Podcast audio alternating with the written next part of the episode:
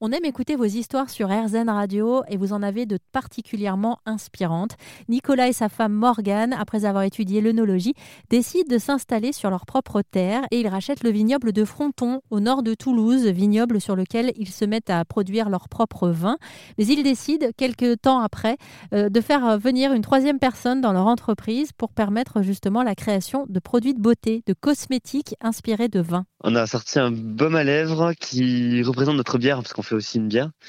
Euh, et donc là, on est, ça représente la, bière blanche, donc on est sur des arômes de fruits frais, euh, très aromatiques. Et euh, bah pour l'hiver, c'est top parce que ça protège super bien les lèvres. Dernier produit, c'est un sérum éclat.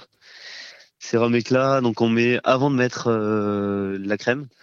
Ça permet, ça permet d'éclaircir le teint, d'avoir, d'avoir un léger côté brillant euh, agréable. Et euh, c'est inspiré de notre cuvée en blanc de noir. C'est un, une cuvée pétillante.